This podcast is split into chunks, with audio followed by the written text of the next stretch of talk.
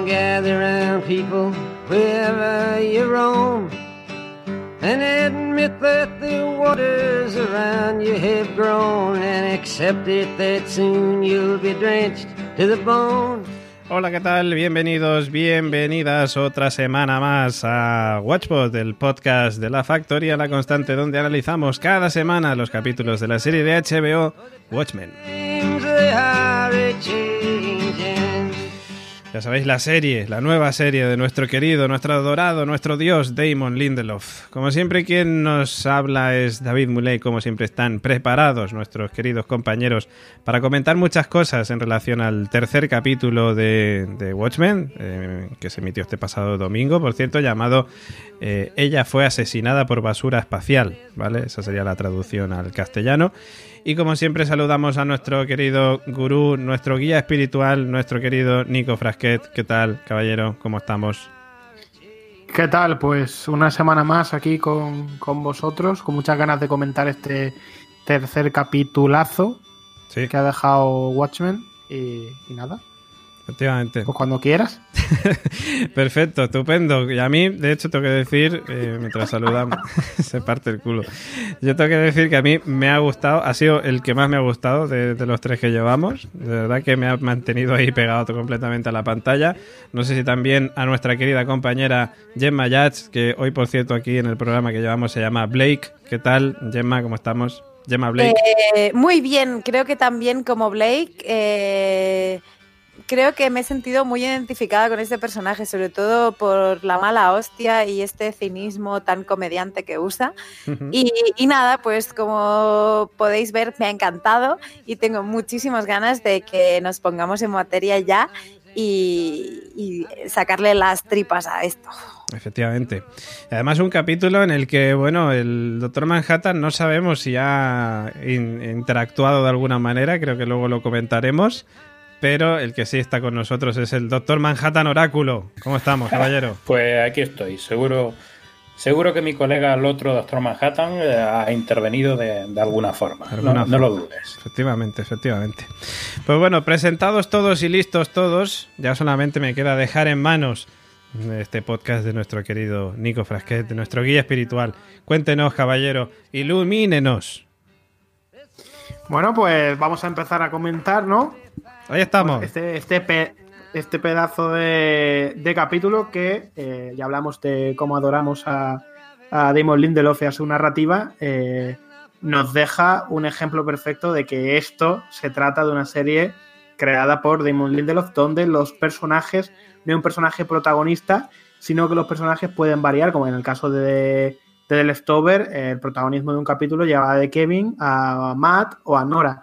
En este caso, eh, nos presentan a un nuevo personaje o personajazo, que es eh, la agente Blake, Larry Blake, eh, y nos, nos vuelve a, a dejar en la, en la palestra la pregunta de, en el, en el anterior podcast hablábamos, os rec- recordáis, mucho de la, la cuestión de quién es este personaje, quién es este otro, que esconden, cuál es su verdadera personalidad. Pues aquí la gran pregunta que se hacía desde el principio de- del capítulo es ¿quién es Laurie Blake? Y con ello yo creo que vamos a, a empezar. Porque la gente Blake, ya sabéis que, bueno, esto es absurdo decirlo ahora, ¿no? Pero Watchmen era, era la novela gráfica, donde este universo está situado muchos años después, y la gente Blake sí sale del cómic, es decir, hay pocos personajes que provengan del cómic, Bueno, pero este específicamente sí sale eh, directamente de esta novela gráfica. ahí tengo que pues- decir una cosa, Nico Frasquet. Sí. Que, que- bueno, que para- pocos, cada vez hay más, ¿eh?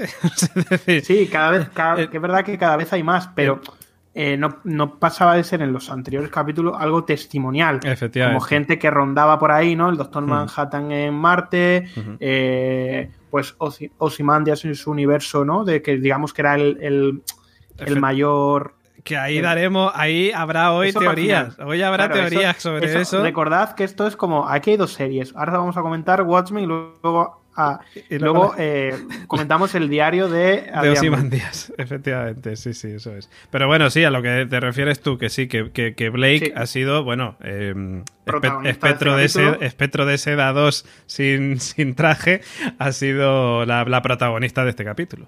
Exacto, porque no es otra, como bien dice el amigo David, eh, que Laurie Jupiter o Júpiter, por decirlo de alguna manera, eh, curiosamente ya no usa ese apellido, sino que usa, atención, el apellido de su padre, que, no es otro que el comediante. Porque, eh, según aprendíamos, ¿no? O según leíamos en, la novela gráfica, Laurie se había convertido en superheroína debido a las presiones de su madre, Sally Jupiter, o Júpiter, eh, como ya prefería llamarse antes, para esconder sus orígenes polacos. ¿Y por qué ahora usa el apellido Blake? Porque su padre biológico era Edward Morgan Blake, o lo que es lo mismo, el comediante, que es con lo que arrancaba, haciendo un paralelismo con esta serie que arranca, digamos, que el punto de giro es el asesinato de Jude Crawford. El cómic de Watchmen, el detonante era el asesinato de el comediante. Efectivamente, yo aquí quiero hacer un alto porque sé que Gemma tiene datos sobre esto del tema de por qué utiliza su nombre, ¿vale? El de su padre, porque yo, por un lado, claro, recordando la, peli, todavía tengo pendiente, ¿vale? Me vais a poner falta, pero todavía tengo pendiente leerme el cómic, pero recordando la peli, eh, ella no... O sea, no, es que simpatizara mucho con el comediante, entonces, mm, tengo entendido, algo comentaba Gemma Yach antes de empezar, mm, que está relacionado con el por qué toma esa decisión, esa decisión, ¿no? Mm, a ver, mis fuentes, eh, como siempre digo, es el montón de páginas que hablan de esta serie y cuando pasa esto es muy guay. Y también Reddit. Así que eh, Reddit lo salva todo, pero eh, se comenta que parte de, la chicha de este asunto se puede encontrar en el cómic de Before Watchmen, como ese cómic posterior que resulta ser la precuela de todo esto. Y bueno, eh, Sally Jupiter eh, en un primer momento le contó que, que, o sea, que Blake la había violado, como vimos en, la, en el cómic y en la película, pero luego como que eh, ellos dos, después de esta relación tortuosa, tuvieron un affair, un affair amoroso del que salió esta hija, Lori, y eh, un poco el hecho de, conocer la identidad del padre y después de las presiones de la madre, porque como decía Nico, eh, es superheroína, eh, no accidental, sino casi por imposición, se vio bastante identificada entre ambos, entre ser la hija de espectro de seda y también con ese carácter fuerte y rudo y bastante despreciable del comediante. Hmm. También digo yo, mm, naces o te haces, porque también es cierto que vemos que Lori ha ido, o lo iremos descubriendo a lo largo de todo el episodio, evoluciona o ha ido evolucionando hasta la edad que tiene a ser como es. Correcto. Heredando lo que dice, como bien dice Yamma, ese humor negro y sarcástico del comediante, que era una manera de enfrentarse, que tenía el, comediante de enfrentarse a, un mundo que le resultaba, digámoslo de alguna manera, pues eh, todo una, mala broma, ¿no? De hecho, eh, hacemos el paralelismo con el comediante de una manera totalmente brutal, es decir, que luego hablaremos de este detalle un poquito más adelante, pero, eh, joder, casi le cae un coche en la cabeza a esta mujer. Que luego hablaremos de ese coche. Exacto que y empieza a despollarse viva. Es decir, que es como, madre mía, ¿no? El, cómo es el, puñetero destino.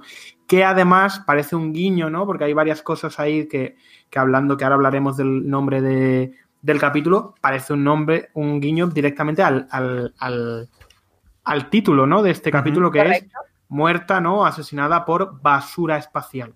Eso es. ¿Vale? Que puede haber dos guiños aquí, ¿eh?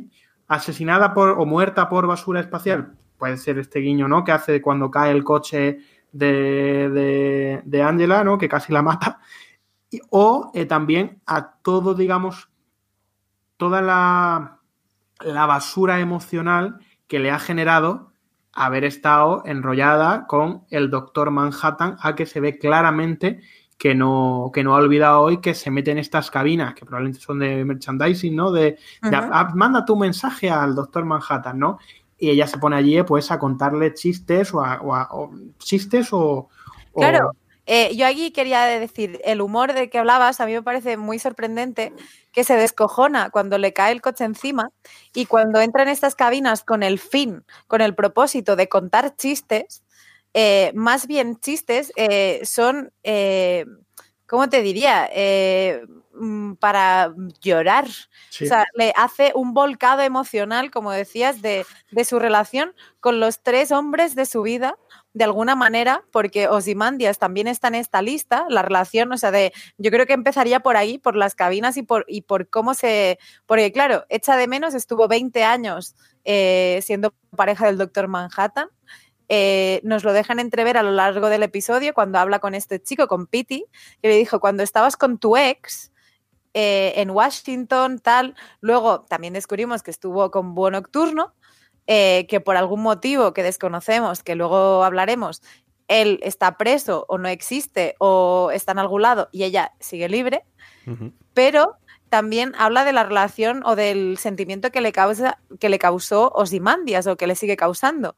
Todo esto es un dramón que acaba llorando, de hecho, y a mí me sorprendió el, el humor negro total que resulta la historia, porque, o sea, ella tiene esa fe y ese coche, o sea, ella cuenta la historia de que tira el ladrillo al cielo, como cae, parece un puñetero chiste y ella, mm, claro, de alguna manera sabe que su mensaje no llega al doctor Manhattan, que es simplemente una cabina de desahogo para ella emocionalmente, que entendemos que lleva mogollón de tiempo haciéndolo. Pero curiosamente, cuando ella mira al cielo, se descojona básicamente porque yo creo que, siente respondida su demanda. O sea, tiene, hay ahí al espectador nos deja la dicotomía, la duda de, uno, ¿ha sido mm, la gente que no, que no sabemos quién es, que trabaja para el viejo de la silla de ruedas y que cogió el, mm, el coche de Angela?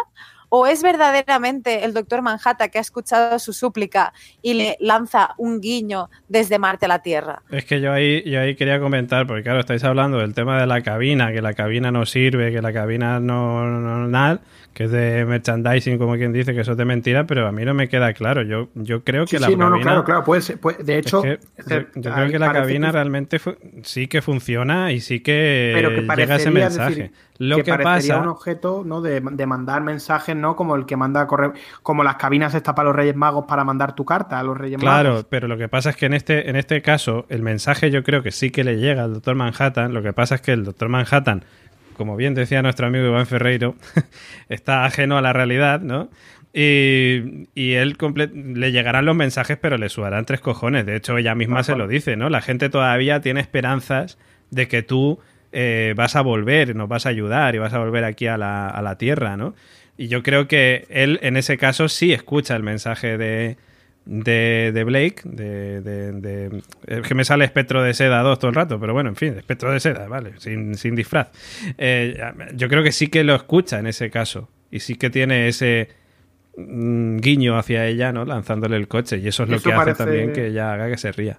Eh, Gemma quería hablar eh, pero digo que iba a decir solamente una cosa, que estamos llegando, estamos en el final del capítulo y nos hemos pasado todo lo de en medio. Pero Gemma. Porque lo de en medio nos ha parecido muy malo. Entonces, como ya principio y final, venga, corriendo. Ya está, es así mismo. No, porque eh, de entrada yo creo que, que, estemos hablando de esto es porque la cabina o, o, la situación de ella con la cabina, la interacción, es una trama. Eh, Lori haciendo otras cosas me parece otra parte a la que prestar atención, pero la relación y la interacción de Lori con la cabina me parece relevante como para que empecemos por ello, porque creo que es el detonante o el, el lo, lo, único que aclararía, por si hay alguien que, está todavía un poco perdido, que puede ser, ¿eh? porque nosotros ya tenemos cierta información por el tema de la peli o, la novela gráfica, pero eh, Gemma ha comentado eh, ha, hecho un comentario sobre el, el nocturno, ¿no? Digamos que para contextualizar, Lori estuvo, es la exnovia del doctor Manhattan, eh, fue la, la, exnovia, ¿no? Estuvo durante mucho tiempo con, el doctor Manhattan, de hecho se fueron a vivir juntos, pero esto sucede en la novela gráfica, eh, rompen la, la relación, eh, el Doctor Manhattan se va a Marte y Laurie se, se- enrolla o se lía o tiene un idilio con Dan Drainberg o también conocido como Búho Nocturno 2. Que diréis, ¿quién es esto de Búho Nocturno 2? Pues en el podcast anterior se- hablamos muy bien y contextualizamos muy bien quién era Búho Nocturno 2 y quién fue el 1. Pero de ahí todo el tema del búho que luego hab- hablaremos, pero para contextualizar. Eso es. Eh, quería seguir con, gracias Nico, con lo de las cabinas antes de que avanzáramos. Y es que eh, Lori, mm, eso, yo tengo la, la sensación de que ha ido a muchas cabinas, que hay más de una. Eh. Luego también descubriremos, y es un poco un vínculo con la conversación que tiene Lori con, con Dave Pitty, ese este policía para- novato extraño. Pero eh, hay un momento, creo que la locución se dice, eh, las cabinas y todo lo que pertenece y tiene relación con el Doctor Manhattan es propiedad de Trio o Trio eh, Industries, que es una compañía que compró todo lo de Bates en su momento. O sea, Bates era como el super gigante tecnológico del momento. Después de que Bates se fuera a la mierda, desapareciera, muriera, no sabemos exactamente dónde, se hace con eso. Entonces, a mí también me queda la duda de, tú David dices, yo estoy convencido que el doctor Manhattan sí lo oye. Yo eh, podría tener mis dudas y las sigo teniendo. Por un lado, eh, lo veo como un desahogo moral de ella, sin necesidad de que el doctor Manhattan lo haya escuchado, pero que Trio, Indust o sea, Trio Industries tenga eh, relación con las compañías de Bates y Bates a su vez sea Ozymandias y a su vez tenga relación con el doctor Manhattan, me hace pensar que sí que pueden llegarle estas, estas comunicaciones. Así Sí. como puntualización. Yo creo que como espectador todavía ahora eh, tenemos la duda.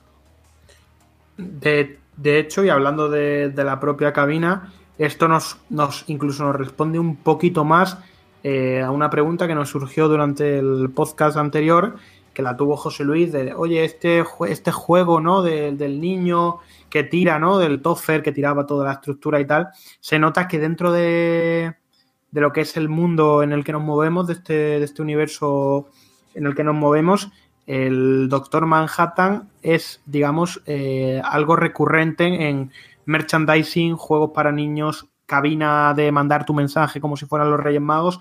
Es decir, está incorporado dentro de, del, digamos, de, del- de- la, sociedad, ¿no? Como, como una, una especie de, de entidad o de como los Reyes Magos. Ya te digo. Y de hecho nos, nos, nos sugiere, ¿no? Desde que lleva mucho tiempo, lo dice ella, no sé exactamente cuántos años decía, 20 años exiliado en, en Marte. Eso lo que nos dice es que a lo mejor el doctor Manhattan, respondiendo a la pregunta de la semana pasada, ha estado construyendo y destruyendo estructuras una y otra vez, aburrido de la sociedad y aburrido de, de él mismo. Os habéis quedado callados, pero vamos. Habéis- os he dejado. Que, que- que muy bien. No, yo. Eh, me, me ha gustado mucho lo que decías y es que me estaba yo riendo mientras te escuchaba, no de ti, sino me recordaba a ese maravilloso momento. No, eh, eh, pues Lindelof yo creo que tiene guiños eh, en sí mismo o a lo mejor con el espectador. Y ante esta duda que ha surgido de si le llegó el mensaje o no le llegó, es viajó o no viajó, como teníamos Oh, no, al final. ¿Era cabra o cordero? Fue un comentario, uno- una de nuestras grandes tertulias. Efectivamente. que, que hablando, si queréis, nos, nos, ambu- nos ambullimos un poco, en- ya que no hemos entrado en la cabina, vamos a seguir en la cabina y yo creo que a través de los chistes, que yo eh, los voy a ir leyendo, digamos, estos chistes o, o paradojas o, o no sé cómo llamarlos exactamente, porque no tienen, no tienen puta gracia, eh, vamos a ir viendo los personajes en, en los que nos, digamos, que han sido importantes para ella y de, las de los que cuentan esta historia, ¿no? Dice, en la primera parte, ¿no? Dice, un albañil le enseña a su hija a construir un, horno. Ya lo hace, pero hay un ladrillo sobrante, ¿no? Lo cual vuelve loco al padre, el- cual quiere destruir todo y empezar otra vez. Detente, dice la hija, tras lo cual lanza el ladrillo al cielo, pero parece ser que ella se olvida, ¿no? De, de la broma. Parece que habla un poco, ¿no? De, la, de dónde viene ella, ¿no? Y de la herencia de Sally Júpiter, que era su madre, que la mete en el camino, pero no es exactamente igual. Podría ser un, un punto, ¿no? De, de por sacarle algún, algún Sí. Algún símil. Y, y, de hecho luego dice, bueno, espera, que no me acuerdo bien del chiste, Exacto. te voy a contar otro, ¿no? Pero luego tiene Bien. relación Exacto. el uno con el otro. Exacto. Luego ya ahora ve- veremos la, la relación que tiene, pero después de esto habla de eh, un héroe inventor al que ella llama el señor, el, el chico búho, ¿no? O el chico tal, eh, que es, claro, Night Owl, eh, directamente, búho nocturno, llega ante Dios y le dice que salvó a mucha gente, ¿no? ¿Y a cuántos mataste por ellos? Le pregunta a Dios. Y a ninguno, respeto la vida, dice, dice este, este búho nocturno, ¿no? Y dice, Dios decepcionado, chasquea los dedos y el héroe va al infierno. Pues justamente nos paramos aquí del búho nocturno, eh, hablábamos, ¿no? Y es lo que pone en funcionamiento eh, que Laurie Blake acepte esta misión en Tulsa, ¿no? De hecho, ella tiene en, en su casa un búho búho. aquí hay magia. Un búho, un búho enjaulado, ¿no? Eh, que es, digamos, una referencia al destino eh, del que creo que en la PTIpedia se recoge también al destino que ha sufrido Dan, que es Denver, el, este búho nocturno 2, que ahora parece que pasa sus días entre reja, ¿no? Y que, por cierto, el, el senador del que ahora no me acuerdo exactamente del nombre, King. porque no lo- King, exacto, eh, le ofrece dejarle libre si acepta esta, esta historia eh, en Tulsa, ¿no? Esta, porque él quiere ser presidente y los presidentes, pues, pueden, pueden garantizar la, la inmunidad. Y es curioso, hablando de la identidad de los personajes, cómo se llama el búho, de lo que hablábamos siempre, que es este, ¿no? De quién, quién somos en realidad o quién, es, quién somos detrás de la máscara, ¿no? El búho se llama Who, que es quién, ¿sabes? Lo, ¿No? Es una especie de guiño a estas identidades enmascaradas. Eh, Es además el, el ruido que, que hacen los búhos. En inglés, el ju-ju es la onomatopeya que se utiliza para el búho en inglés. Vale, pues yo voy a decir que la versión en castellano, el búho se llama búho. Por eso, niños, hay que ver las series con subtítulos. No, no, es que, eh, claro, versión original con subtítulos. Es que ya te digo, en la versión doblada le La llama versión búho. doblada, viene un señor y dice, ah, es lo mismo. Digo, ah, hazlo luego la gente lo ve. Claro, no se lo pregunta. en, en este caso eh, no tendría ningún sentido. Sí, cansíos. Sí cansíos, no, pero claro, eh, la, la onomatopeya del búho eh, tiene, gra- como decía Nico, es como el who, el quién, esa identidad desconocida, pero claro, para, para que tuviera gracia en español se tendría que decir, el, ¿cómo se tendría que llamar el búho? ¿Quién? ¿Qué gracia tiene que un búho se llame quién? Doctor. Mm. Who? ¿Doctor quién? ¿What? Mira, yo, yo quería aprovechar ahora Que que. se ha ido, que se ha ido José Ahora Luis. que se, que se ha ido José Luis A ponerlo verde. a ponernos verde, no, se nos ha caído el señor Oráculo, el, el- el Por eso no hablaba, ¿eh? Doctor Manhattan Oráculo, eh, pero, pero iba a hacer aquí un poco de sección música en serie, ¿vale? Perdón, Eh, porque ah, yo eh, escuchando la, la banda sonora de este capítulo, bueno, de hecho, viendo el capítulo, ¿no? De, cada vez que sale Blake, eh, suena un tema, que es en concreto el que está sonando de fondo, eh, llamado The Brick, eh, ya sabéis, de, de Trent Reznor y Atticus Ross, que son los autores de la banda sonora.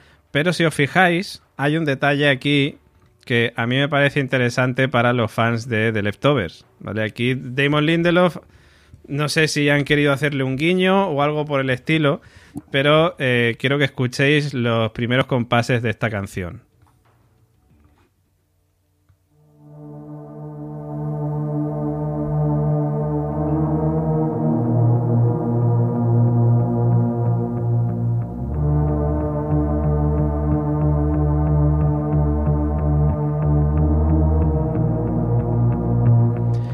Vale, hasta ahí todo bien. Acordaros de las notas, ¿vale? Las notas que están sonando. Que si cogemos ahora otra cancioncica de un compositor que quizás os suene un poco, que se llama Max Richter, ¿vale? Que como ya sabéis es el autor de la banda sonora de, de Leftovers, ¿vale? Eh, y Max Richter eh, tiene un tema que, suena en, en- en The Leftovers, es uno de los temas muy recurrentes de, de The Leftovers, que es November. Y si os fijáis, las notas son parecidas, por no decir que son las mismas.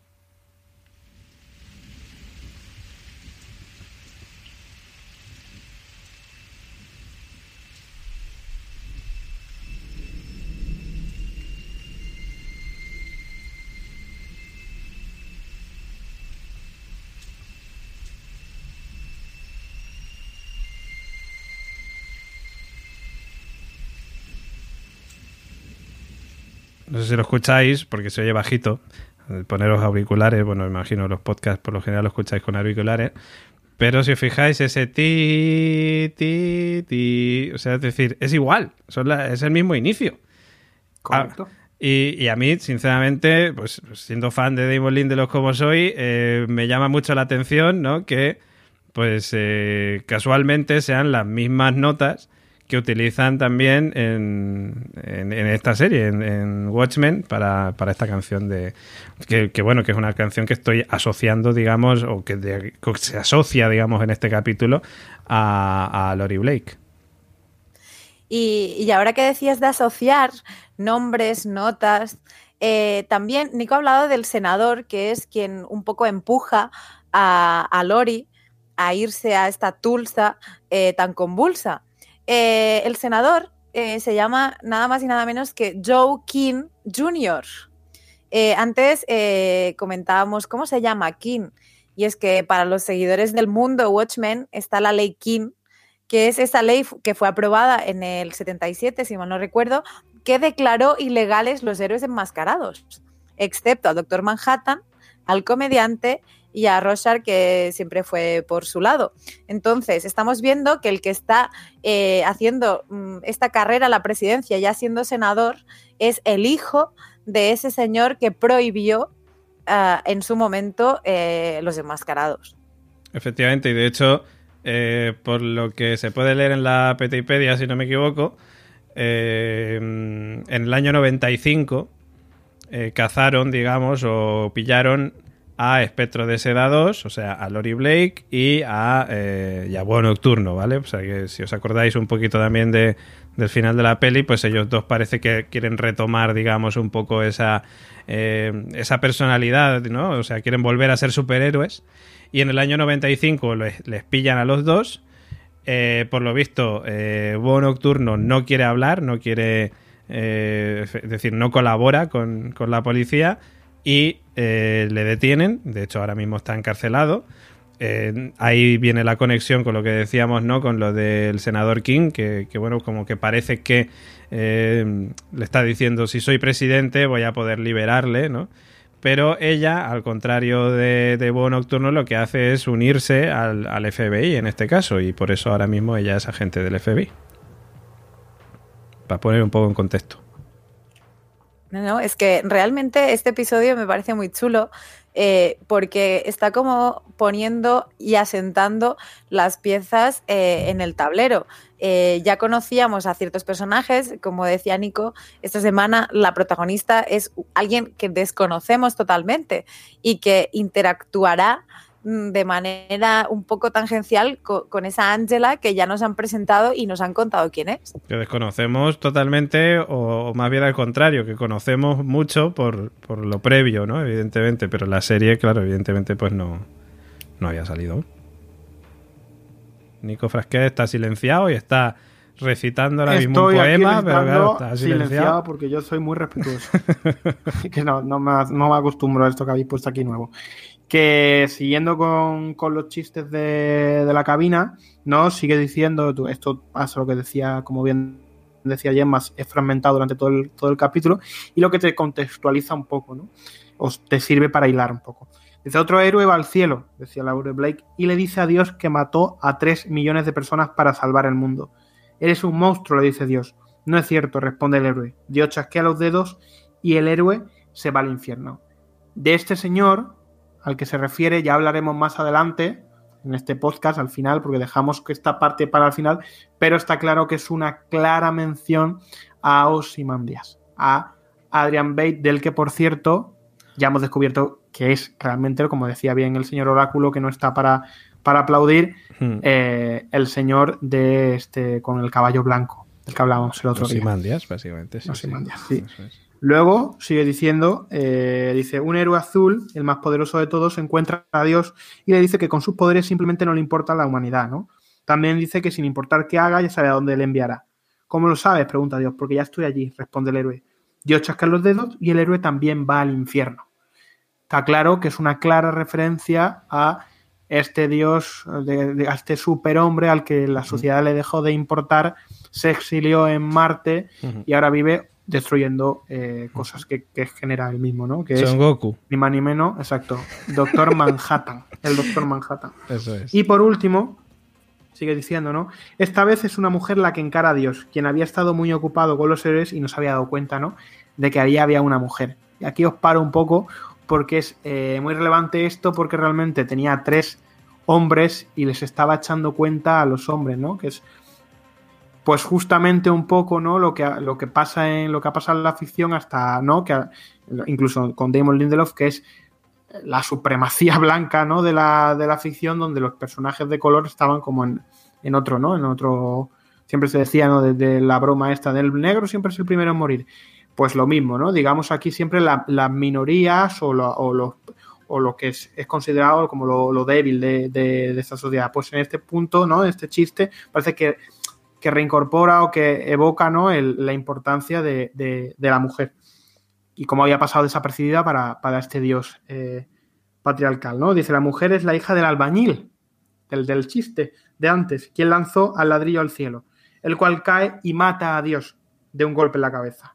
¿A dónde va Dios cuando muere? Va al infierno. Redoble de tambores, cae dice Lowry, haciendo también un guiño a eh, Rochard, que dijo esto mismo en el, en el cómic, ¿no? Lo de risa, redoble de tambores, cae el telón.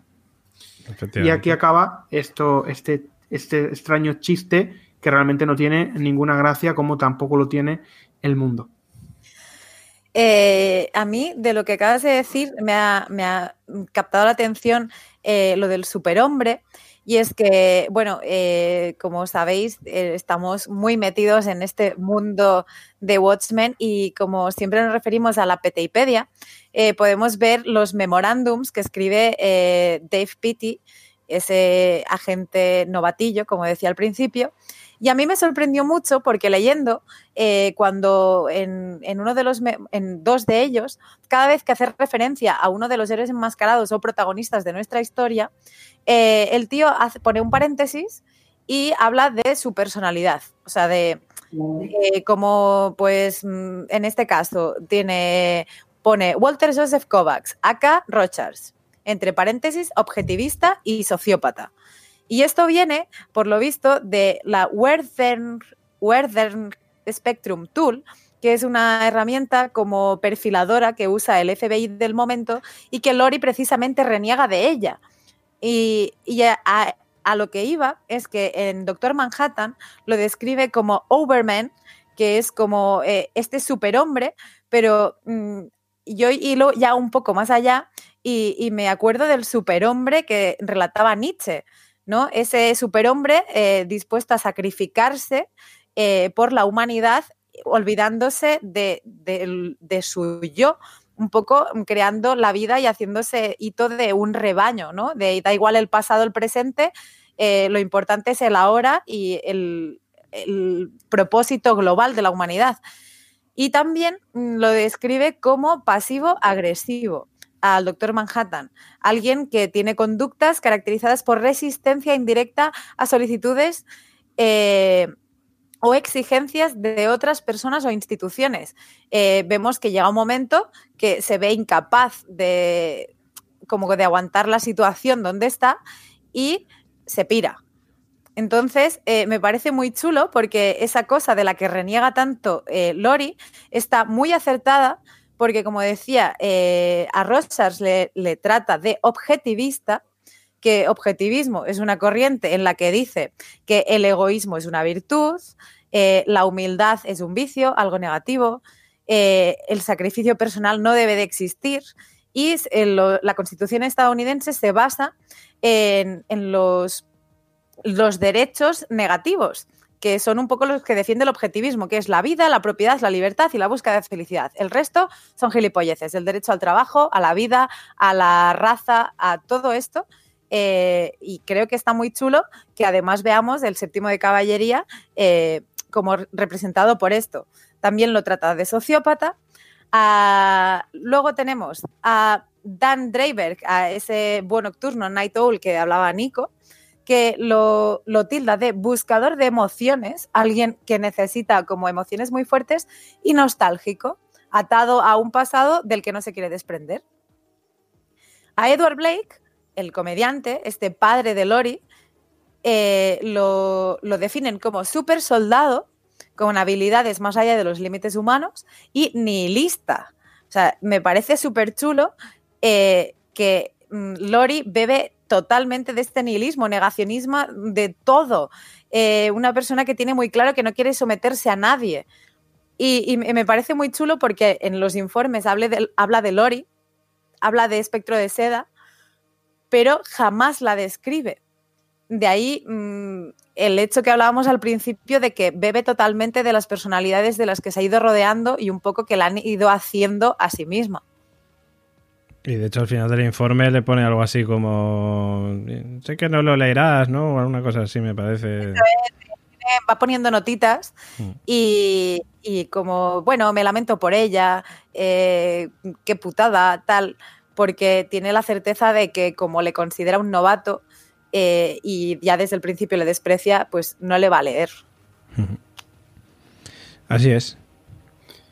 Bueno, pues eh, junto, digamos, con lo siguiendo hablando de, de Laurie Blake, eh, hay una de las cosas también súper importantes, digamos, de este capítulo que nos deja la, la pregunta o, el dilema más grande, yo creo que de la propia serie, porque hay dos personajes enfrentados por este mismo dilema, que es, eh, digamos, que Laurie Blake se encarga, ¿no? Quien fue en aquel, por aquel entonces, como bien dice como bien dijo David, espectro de, seda, eh, ahora se encarga de entregar a las autoridades, eh, a los vigilantes enmascarados, ¿no?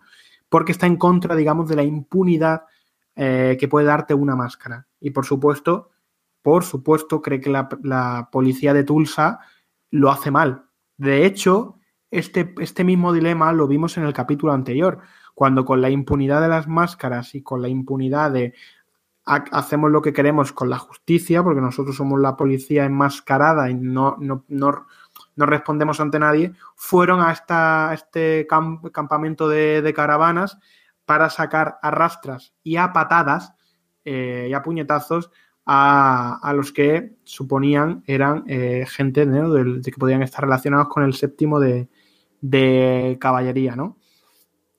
Eh, esto digamos que es un dilema eh, que se extrapola a lo, lo, que, lo, que, pasa hoy en día en cualquier país, eh, incluido el nuestro, ¿no? Que es esta brutalidad policial que, que ya hemos visto, que ya hemos, de la que ya en ocasiones hemos podido ser testigos, ¿no?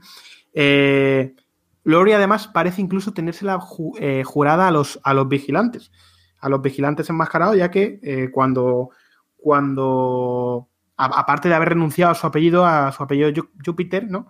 Eh, dispara sin piedad contra, contra este pobre Mr. Shadow, ¿no? Que había ido a, a intentar evitar un, un, robo en un banco y dispara sin piedad. Y le dice, cuando sale de la, de la, de la, del, del banco, banco, ¿no? Le pregunta a un compañero suyo, oye, ¿cómo sabías que, el, que, que su, su traje era a prueba de balas?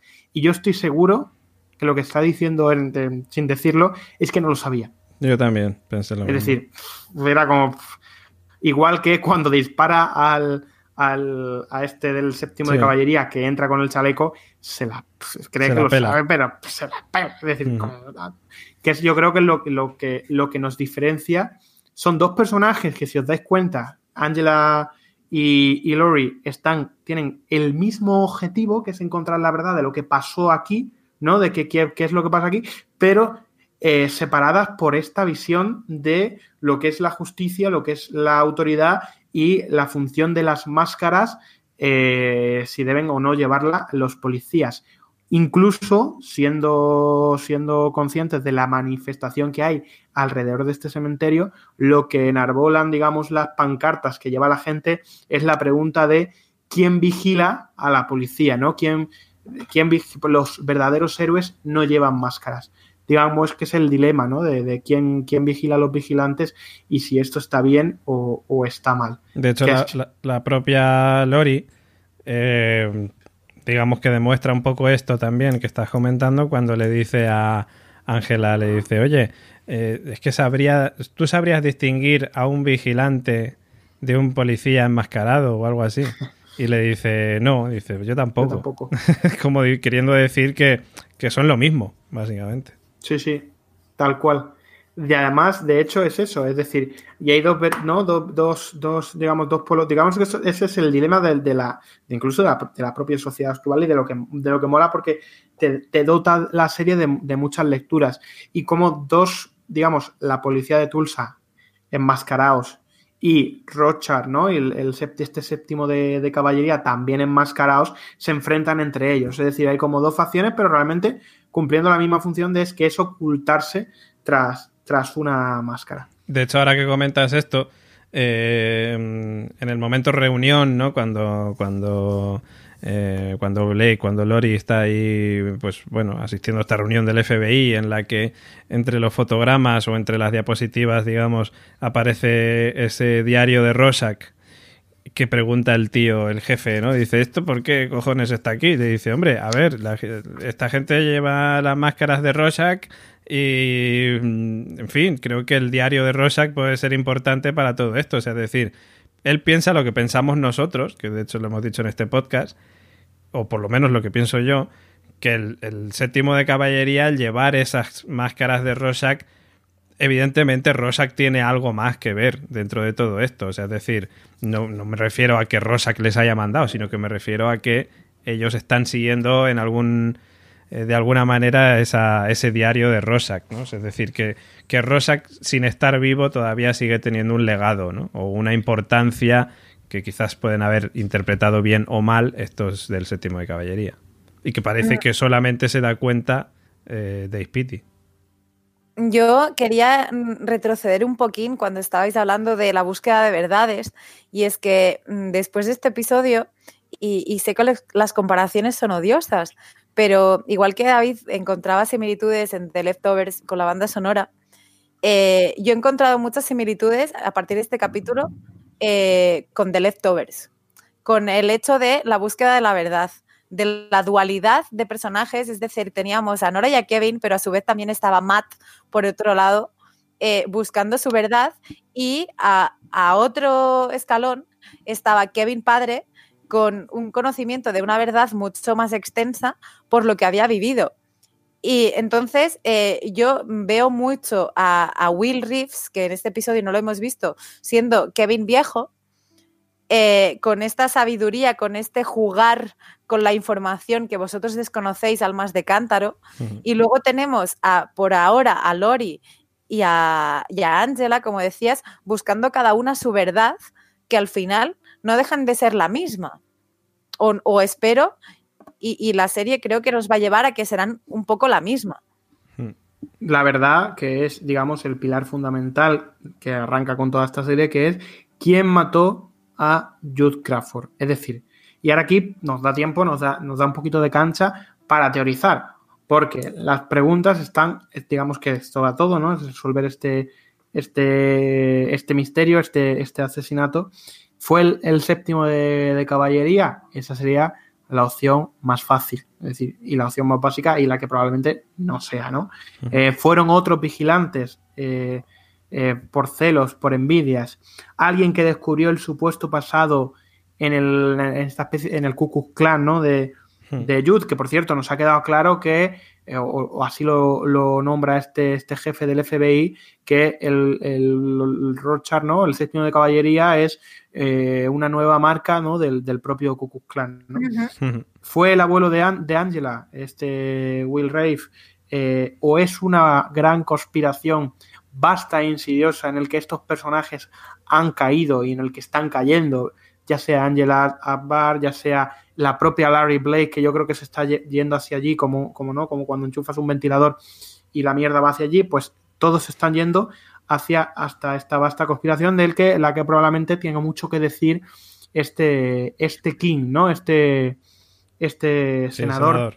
De hecho, eh, Nico, lo que decías, el séptimo de caballería, como es lo más obvio, ¿no?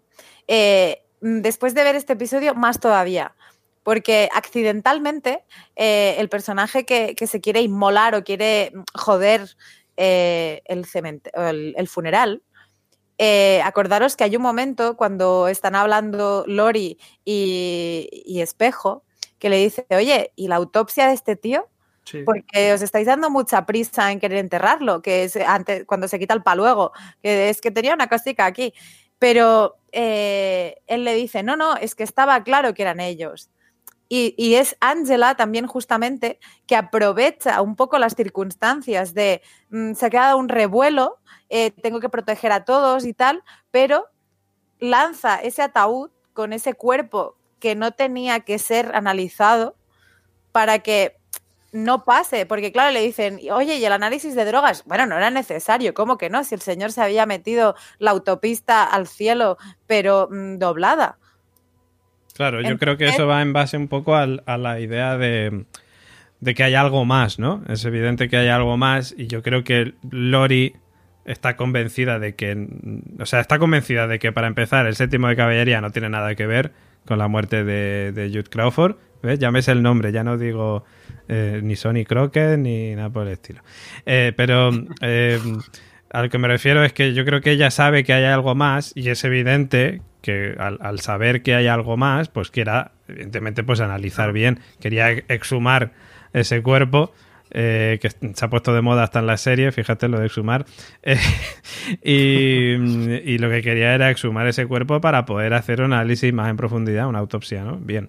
Eh, cosa que pues no sucede, pero claro, yo por otro lado, mm, o sea, es decir, no creo que Ángela, eh, digamos, estuviera en contra de que se analizara ese cuerpo. Es decir, ella tiene que utilizar ese cuerpo para salvarle la vida al resto de la gente, pero yo no creo que ella hubiera estado en contra de que ese cuerpo se exhumara y se le realizara un análisis. No, no, quiero decir esto, simplemente digo que eh, en la historia como que el desencadenante una cosa de otra, que una cosa tapa, o sea, mierda tapa mierda, eh, que ella casualmente quiera proteger la vida de otros con el cuerpo difunto de Jude, eh, es extraño.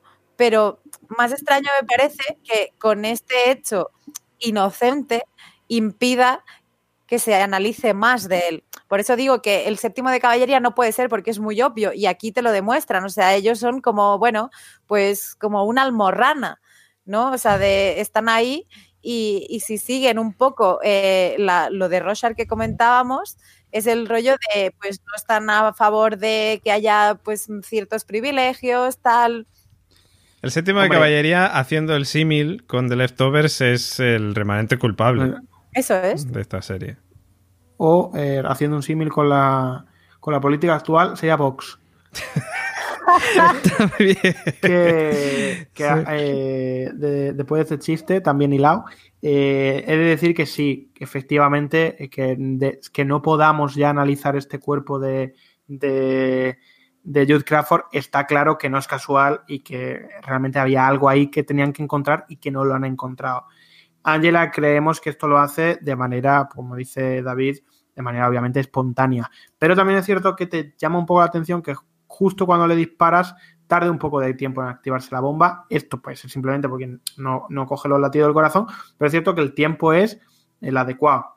Curioso, ¿no? Pero bueno, que bueno, ah, pero a ver, también te digo que por otro lado igual eh, lo ha hecho un mago. Pero sí es cierto, sí es cierto, y hablando otra vez del senador King, que cuando el FBI está, está abriendo las fichas ¿no? de estos dos personajes, tanto de Jude Crawford como de Angela Adbar, en, la ficha de Jude Crawford aparece lo siguiente, y pone que, es, que era amigo, ¿no? la familia era amiga de un tal Joseph King Sr que es el padre, entendemos, de, este, de este senador que va a, a, busca ¿no? de la presidencia, que se ha visto envuelto en unos extraños rollos y que todo parece apuntar que guarda algo, es decir, que hay algo detrás de esa, digamos, detrás de su máscara ¿no? de, de, de, educación ¿no? y de, y de, digamos, de ética política. ¿no?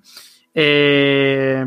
Ahora que estás diciendo esto y el símil con, con Vox y esas cosas, sería muy gracioso que al final no ganara este senador las elecciones y las ganara realmente en la serie Donald Trump. o sea, mm, creo que encajaría muy bien en todo este mundo de Watchmen. Sí, sí, tal cual. Y hablando de este mundo político de, Watchmen, bueno, eh, no solo esto, sino aparte la otra la otra, digamos, eh, ficha policial era la de Angela eh, ¿no? Eh, y está claro que el FBI, como aparece en esta ficha, sabe perfectamente de su identidad secreta como Sister Knight y además, curiosamente, sabe, aparte de que adoptó a los hijos, que también aparece ahí, que nació en Saigon, Vietnam, tan importante Vietnam en este universo que es el de, el de Watchmen. Y hablando, hablando también del séptimo de caballería, parece que nos han puesto, ¿no? Digamos que nos han contextualizado mucho en este capítulo entre ellos, que es el séptimo de caballería, ¿no? Y se sabe más sobre su pasado, ¿no? Eh, son el Ku Klan con máscara nueva, como decía, decía yo antes que le, lo llamaban así este jefe de la, del, FBI, y que aparecieron, este séptimo de caballería apareció tras la ley de víctimas de la violencia racial. ¿Y qué es esto de la, la ley de víctimas de la violencia racial? Vuelvo a emplazaros al capítulo anterior, digamos, al, podcast anterior que, hicimos. Eh, y del eh, como eh, Robert Redford, ¿no? Habla de la Redfordation, ¿no? Que son lo que se paga a la gente que, que tiene o han sido víctimas de violencia racial o sus descendencias han sido eh, víctimas de esta violencia racial. Eh, ejemplo de, ello es la, masacre de Tulsa, eh, de la que el chava, el muchacho, ¿no? que luego se convierte en el abuelo de, de Angela, sufrió. Sí, sí. Curioso también que lo que hablábamos, eh, Legend Pitti, ¿no? El agente Pitti eh, lo relaciona, como decía David, con Rochard y su diario, ¿no? hablábamos también en el, Os emplazo otra vez a. Tenéis que escuchar el podcast anterior, bueno, yo lo he dicho ya siete veces. Ponéroslo ya. Lo, ponía, lo da a la vez. Ponéroslo ya. Eh, curiosamente, hablando un poco también de la contextualización de, este universo, todos los detalles, ¿eh? en cómo te van hilando tal y cual. Hay una cosa, cuando van en el, en el, en el jet, eh, que ven el reloj del milenio, ¿no? que es esta torre que ha construido eh, Triu Industries, ¿no? y de la que se habla, no sé si en la Petaipedia, no sé cómo he llegado yo a este, a este nombre, pero he llegado, que es de una tal Lady Triu. ¿Vale? bueno, que es la, claro, es la que dice las palabras, ¿no? Y la que inaugura el reloj. Y es la que compra la empresa a Adrian Bate. Y os digo más. Algo me dice que Lady Triu y la niña que compra periódicos como una descosida, no sé si será la madre o tal y cual, pero está claro que si el kiosquero la conoce y tal y cual, pueden ser que estuvieran relacionadas. Y no sé por qué algo me dice que pueden incluso tener eh, que, se, que, que, son variantes. Gemma y yo asentimos con la cabeza y estamos de acuerdo con esa idea. El señor Oráculo, eh, bueno, está callado, está esperando a que hablemos de la Está esperando su momento. Está esperando su momento, que yo sé cuál es su momento. A ver si hablamos de otra serie, ya él habla. Antes, antes de, llegar al momento del oráculo, eh, has hablado de, de, cuando ven esa torre eh, que la llaman eh, el reloj del milenio, Millennium Clock. Y, yo aquí sí que quería, eh, pues un poco mm, como la parte científica del podcast es el señor oráculo, pues dale. si miramos los tres episodios, o sea, el primero, el segundo y el tercero, cada vez que aparece un reloj, siempre está muy cerca de las 12. diréis, un momento, pero esto es el Doomsday, el reloj del juicio final.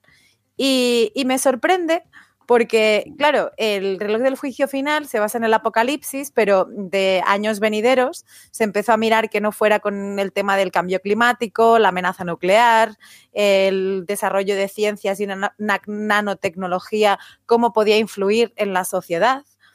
Y voy a citar a Bates así. Eh, sabemos que Adrian Bates jugaba con esto, jugaba con esa nanotecnología, con esos avances tecnológicos y todo lo demás. Entonces, me parece de entrada curioso que eh, todos los relojes marquen cerca de las 12 y, la única vez que casi vemos que llega a las 12, no recuerdo si llegó, fue la Noche Blanca. Fue esa noche donde hubo la masacre de los agentes en sus casas. Pero voy un poco más allá. Eh, Adrian Bate fue quien construyó esa torre, ese reloj del milenio, y eh, pese a que en nuestra cultura, no en el mundo de Watchmen, también hay un reloj del milenio que es un poco para predecir nuestro tiempo, eh, ¿creéis que podría tener relación? O sea, fue, ser un poco la torre del juicio final del mundo de Watchmen vinculado a Bates? Puede ser. pero te refieres a que, a que ese, a esa a, a ese... Joder, me saldrá la palabra. A ese reloj, no el del juicio final, sino el otro. ¿Tiene algo que ver con Adrian Bates, te refieres? Eh, a ver, en el mundo nuestro, o sea, donde en la tierra llana y mundana, que es la que estamos nosotros, está el, el reloj del milenio, que es un reloj que inventó un señor, Sí, sí. que marca siglos y quiere intentar predecir el tiempo en los próximos 10.000 años. Y luego está el, el reloj del juicio final, ¿no? O sea, estos dos relojes son los que tenemos en nuestro mundo.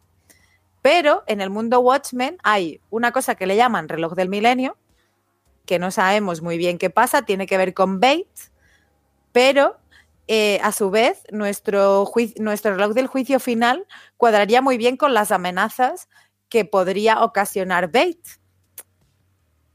Entonces, que los relojes de la serie siempre jueguen con las manillas del reloj cercanas a las 12, que es ese punto donde nos dicen que en teoría va a acabar el mundo, me parece por lo menos curioso. Hombre, teniendo en cuenta que la serie se llama Watchmen como la, el cómic y Watchmen también se puede traducir como relojero, ¿no? Y, y el hijo del relojero es el Doctor Manhattan, o sea, es evidente que el reloj es un elemento fundamental dentro de todo este universo, ¿no?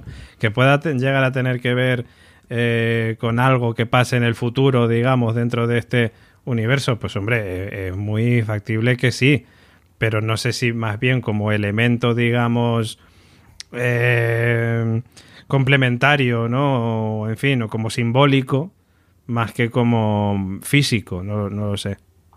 De todos modos, hablando de, del fin del mundo, que es, digamos, eh, algo que el eh, digamos, en el- siempre ha estado presente en el, en el universo de, Watchmen, y está claro que hay algo ahí en este, en este universo de esta, de esta serie. Ha habido un pequeño comentario que hacen ¿no? los periodistas a, este senador a las puertas del cementerio después de haberse salvado por los pelos de esta de este señor que llegaba su chalequito su chalequito bomba y le dicen que los rusos están trabajando en una especie de, máquina. No me acuerdo exactamente del nombre pero la tenía aquí apuntado porque tengo un lío de papeles eh, y no me acuerdo exactamente cómo, cómo era.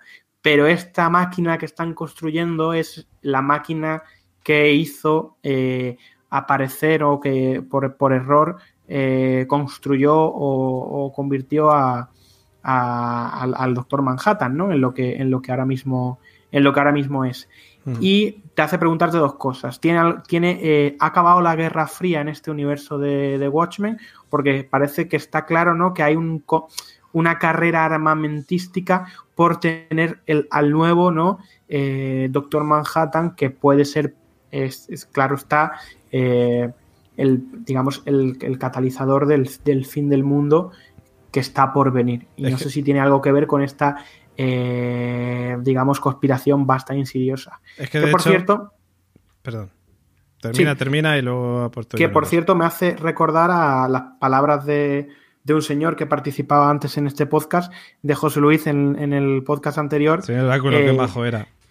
que, que decía, ¿no, José Luis? De qué está haciendo eh, Adrian Bates, qué está haciendo Osimandias en este extraño lugar en el que parece que está, ¿no? Está intentando construir su propio Doctor Manhattan, pues parece ser que los rusos han tenido la idea que, que tuvo que tuvo José Luis en el podcast pasado y lo que están haciendo es intentando construir a su propio eh, Doctor Manhattan. Lo cual demuestra que escuchan este podcast y que nos han copiado la idea. No, pues yo iba a decir que simplemente, mm, si no recuerdo mal, en este capítulo llegan a mencionar algo así como los rusos no es el problema, el problema no sé qué. O sea, es decir, eh, pasa como muy por encima, pero como que dejan entrever que esa, esa guerra ahí. fría no ha terminado, ¿no? Que esa, eh, digamos, esa rivalidad entre Estados Unidos y, y Rusia sigue existiendo, lo cual, claro, me, me ha hecho preguntarme lo mismo que decías tú, ¿no? O sea, es decir, ¿ha terminado realmente la, la Guerra Fría aquí? Porque es cierto que todo lo del calamar gigante y tal que montó Osimandias unió a la gente, pero bueno, ha pasado tiempo. Y Osimandias, Correcto. en teoría, eh, bueno, en teoría, ¿no? Eh, Ozymandias nunca se supo que tuvo que ver con esto. De hecho, mm, todos se callaron y el que quería decirlo era Rosa, que por eso le mató el Doctor Manhattan. Pero, mm, claro, esto no significa que, que- que no exista esa guerra todavía, esa guerra fría. Correcto.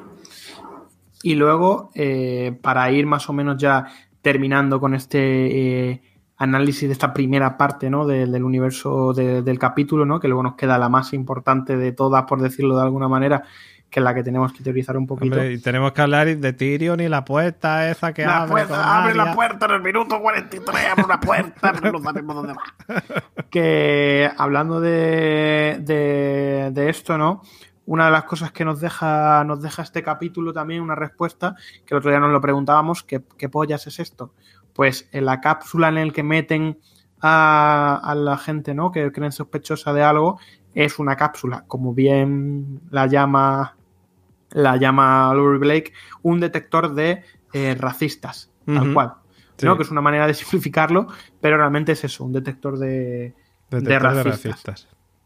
Otro, ¿no? Otro, otro guiño de, del que hablaba y del que nos puede contar más eh, Gemma es el, el nombre del hotel, del hotel este, ¿no? En el que Mm. se quedan a dormir y hacer algo más eh, Laurie Blake y su agente Pity. Por cierto, Eso antes es. de que diga nada Gemma, decir como dato curioso que en, en el mundo de Watchmen, en España, también tenían la misma máquina, la cápsula esta detectora de racistas, entró Santiago Abascal y la rompió. Estamos dándole Eh, a Vox. Venga, dale. Eh, yo voy al motel otra vez. eh, ya si esa gente quiere venir o no. Mm, El motel se llamaba Black Friday Inn, posada del Black Friday, y la gente dirá Black Friday. No. Eh, Black Friday era el, el- la referencia al cómic que salía dentro del propio cómic, es decir, en, The Watch, en Watchmen estaba Tales of the Black Friday, que era un cómic basado en historias de piratas, y justamente ese nombre de la posada eh, nos recuerda o nos hace este guiño como otro que veremos eh, en el coto de caza de Bates.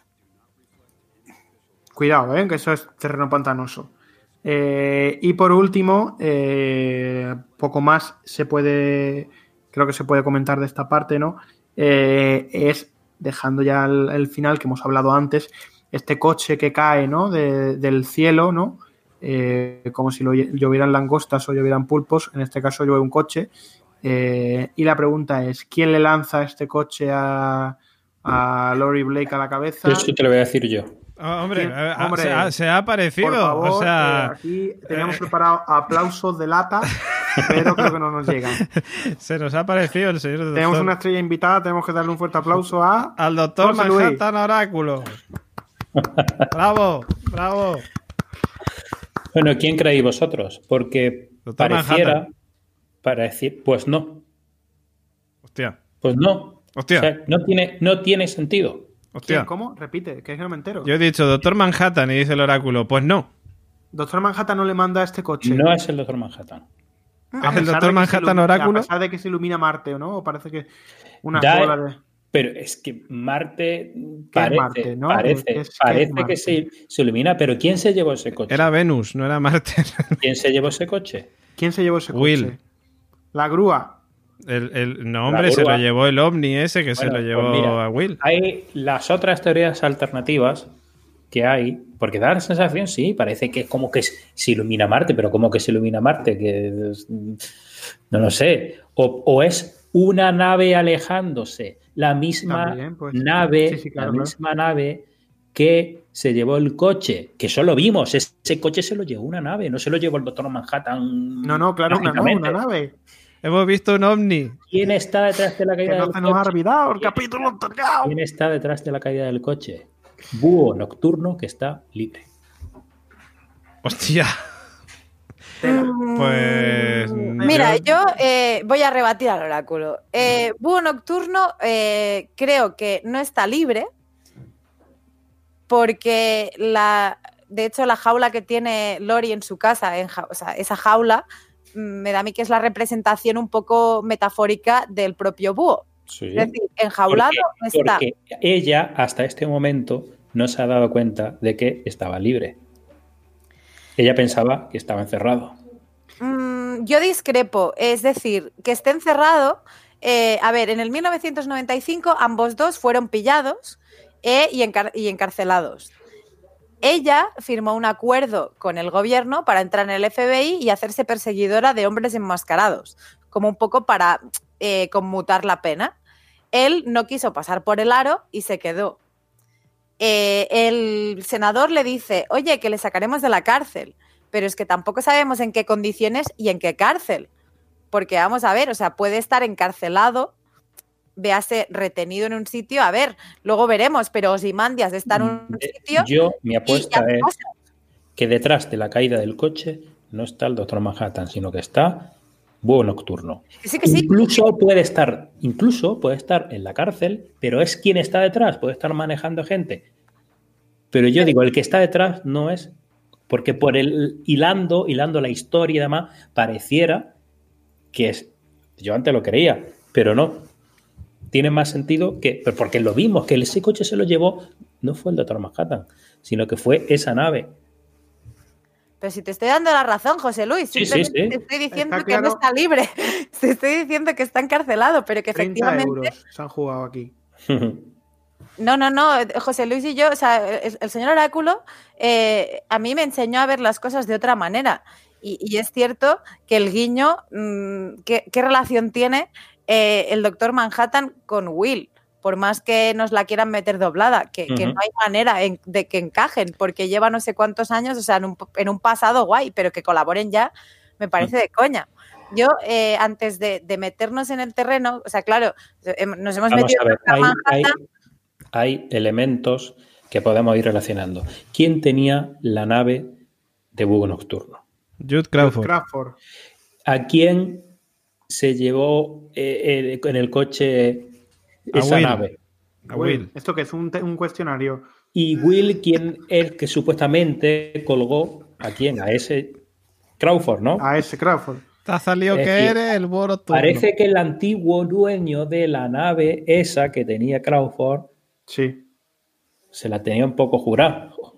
Después de este- o hay, o, no, jura, o, o hay algún tipo de relación. Es decir, Este- hay elementos ahí que relacionan, es decir, que la nave del búho nocturno, que alguien que seguramente sea el búho nocturno se relacione con, con, el, con el de la silla de ruedas.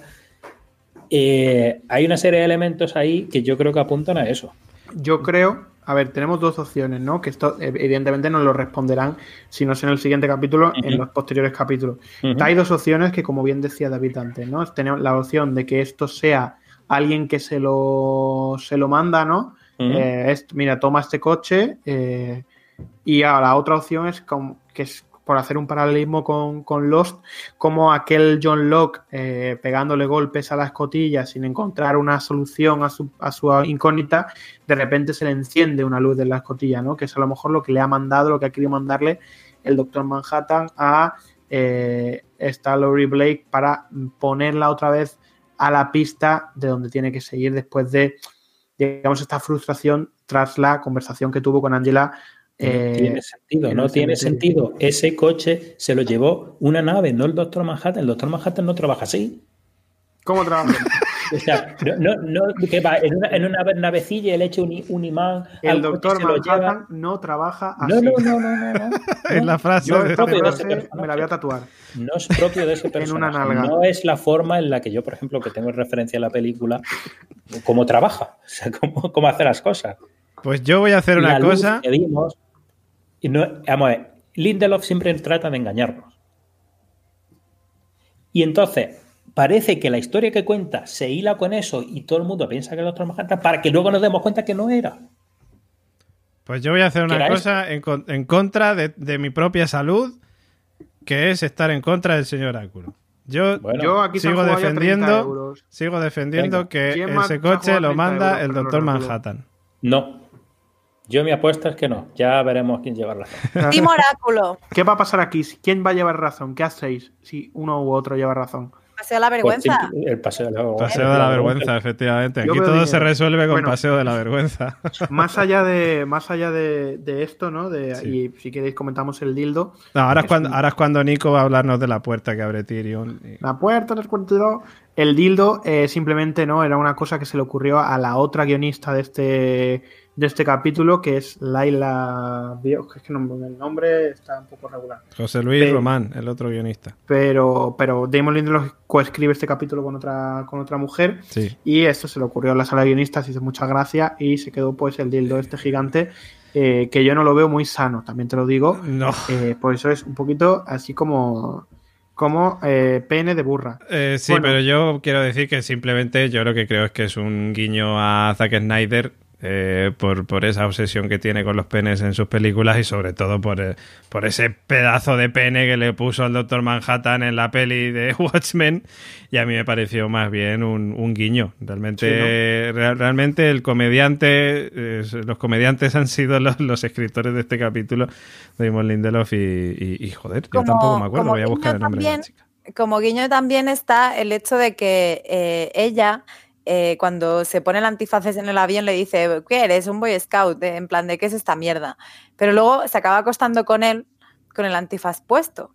Y es que también es una referencia al cómic, puesto que eh, Bo Nocturno y Espectro de Seda eh, intentaban acostarse en su vida diaria ordinaria y, y Búho, Nocturno no conseguía empalmarse si ella y él no iban vestidos de superhéroes, es decir, o sea, de solo se concebían a sí mismos como con la ropa de superhéroes. Entonces, me pareció muy buen guiño de que pese a criticarle hasta saciar y, tenerle como un monigote, finalmente en el momento en que él se disfraza y se pone ese antifaz, ella es capaz de pasar una buena noche con él. Correcto, correcto. Y eh, si no tenéis más que comentar. Sí, decir eh, que eh, la coescritora de este capítulo es Laila Bayok. Eso, Laila Bayok.